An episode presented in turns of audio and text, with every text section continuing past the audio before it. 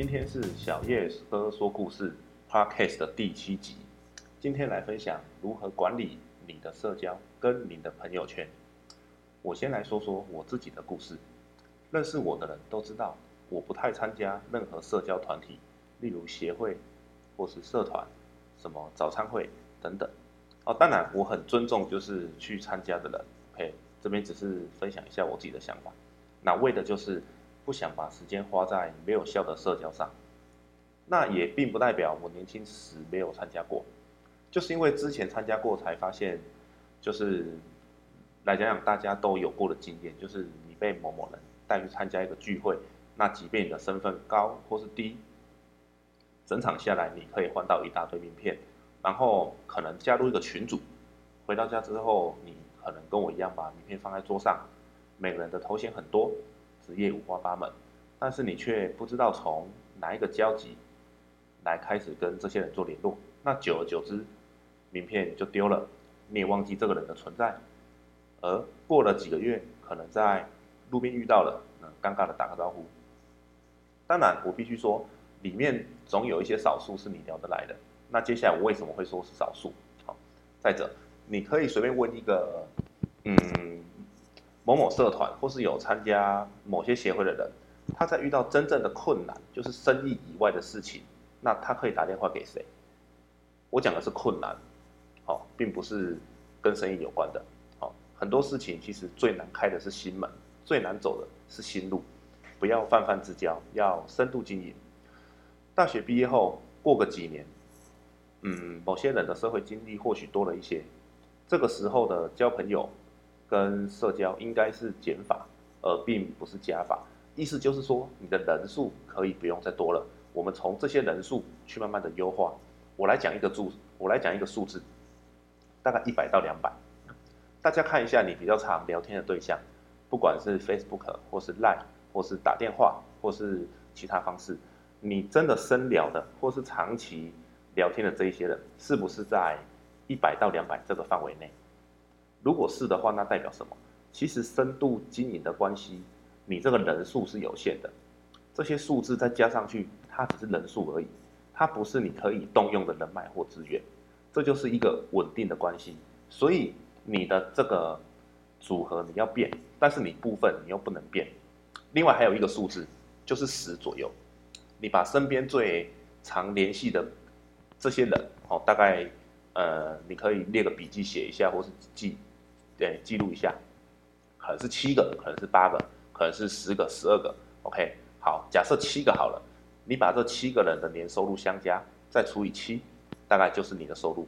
所以你看一个人的底牌，嗯，我会看他身边的朋友是废是强，我聊个天，甚至看一眼就知道。数字都讲了，我们来谈谈减法。这一两百个人中呢，你要先远离一些人，譬如说抱怨不改变的人。呃，会用精神或言语伤害你的人，或是常常让你感到麻烦的人，小问题一大堆的人，思想跟生活越来越远的人，这些人你可以都慢慢让他淡出您的朋友圈。哦，一直抱怨人和问题的一堆人，其实他的快感是在于抱怨及提出问题，哦，并不在于改变。OK，那你要从这个一百到两百个人中间，我们要找出一些空间给优质的新人，或者是。可能跟你不相同领域的人，我觉得这个才是一个比较健康的方式。好，OK，那这一票人从哪边来？我先说说上面那几个点中的其中一点。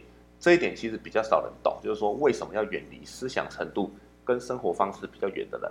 那当然并不是说你开 B N W 我就要远离别开 B N W 人，其实这个是不对的。哦，我我想讲的并不只是说呃财力的悬殊，而是有一些群主或是朋友。他可能整天早安健康传美食，或是传一些有的没的，就是，哎，让你成长不相干的资讯。那其实，哎，你的人生在前进的你，其实你没有必要活跃在这一些群组或团体里面。虽然这不会怎么样，但是其实这就是一个温室的花朵。你没有前进，那换个环境，你可能就死了。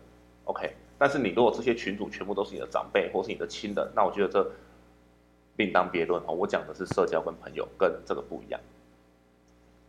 那我来讲讲，就是如何高速运转你的社交圈，并且可以拿到优质且可以动用的人脉。这一点其实我有些心得。最重要的是，你要跟你自己的目标在一起。何谓自己的目标？例如你想当上，我举例啊，首席设计师，或是某单位的主管，或是某一个总监的位置，或是某个领域的大头，还是你想环游世界或做什么惊天动地的事？哦，很多目标，很多梦想，你填一个就好了。你想成为一个优秀的人，你的社交圈必须要跟你的目标绑定。你所接触的人就必须是在赛道奔驰，而不是每天混吃等死。那些常常说要，嗯，要 fire fire 老板的，或者说要离职的，或者说世界很大，我想去看看却没有行动的，这些人不是你的同类。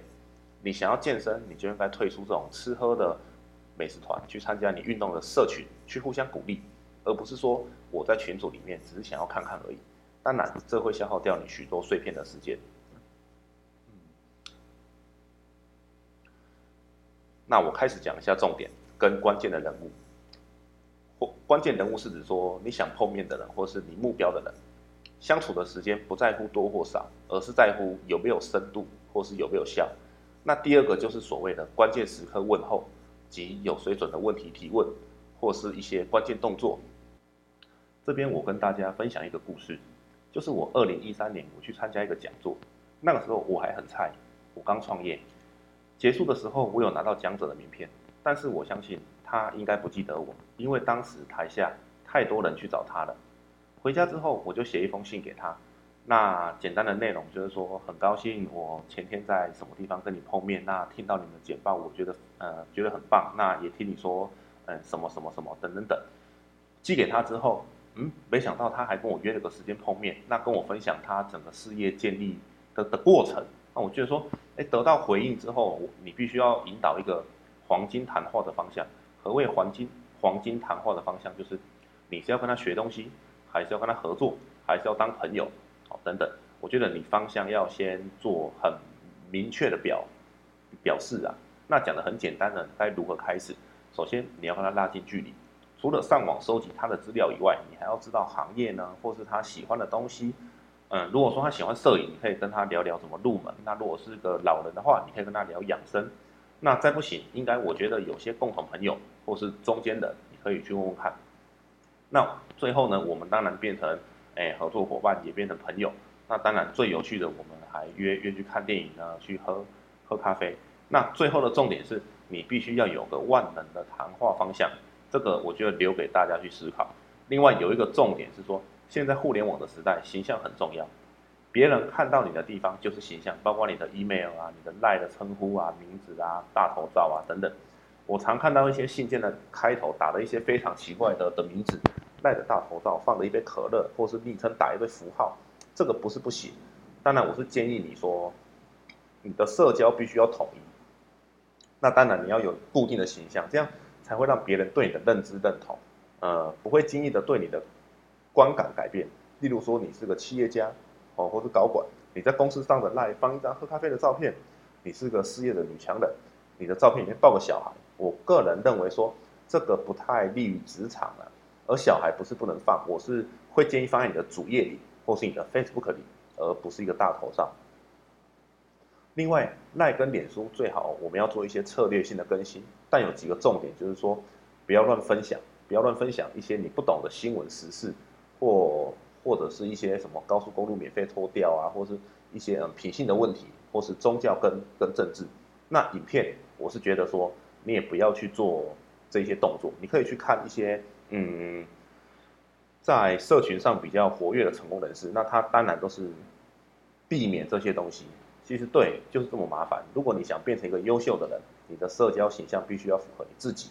例如，我是一个专业的进口汽车销售顾问。那点击你的 l i e 的个人页面，或是你的 Facebook，呃，看到你分享一些低俗的直播，还兼卖手表、衣服，那这样子只是让你的客群觉得你非常混乱而已。那真的含金量高的客人，他是不会出现。你应该觉得说怎么那么复杂？当然，我觉得，嗯，你可以管理一下你的页面，可以找几个主题轮流发文，例如工作、嗯，育儿、幽默笑话、转发时事观点。那当然，时事观点你可以加一些你个人的评论。而这个可以让你变成有想法及有料的人，呃，慢慢对你有一些阅读的期待，好，进而得到一些时间的配额，好，那你可以相相信我，你这样子比每天发什么业绩网啊、新人网啊，或或是一些怂恿对方跟你成交的方式，我是觉得还要有用的。那比起薪水，哦，你所做的事情是否可以提高你的态势？我觉得这更重要。分享其实是一种能力，而不是看你愿意不愿意。OK，今天我们就到这边，好，谢谢大家，我们下次再见。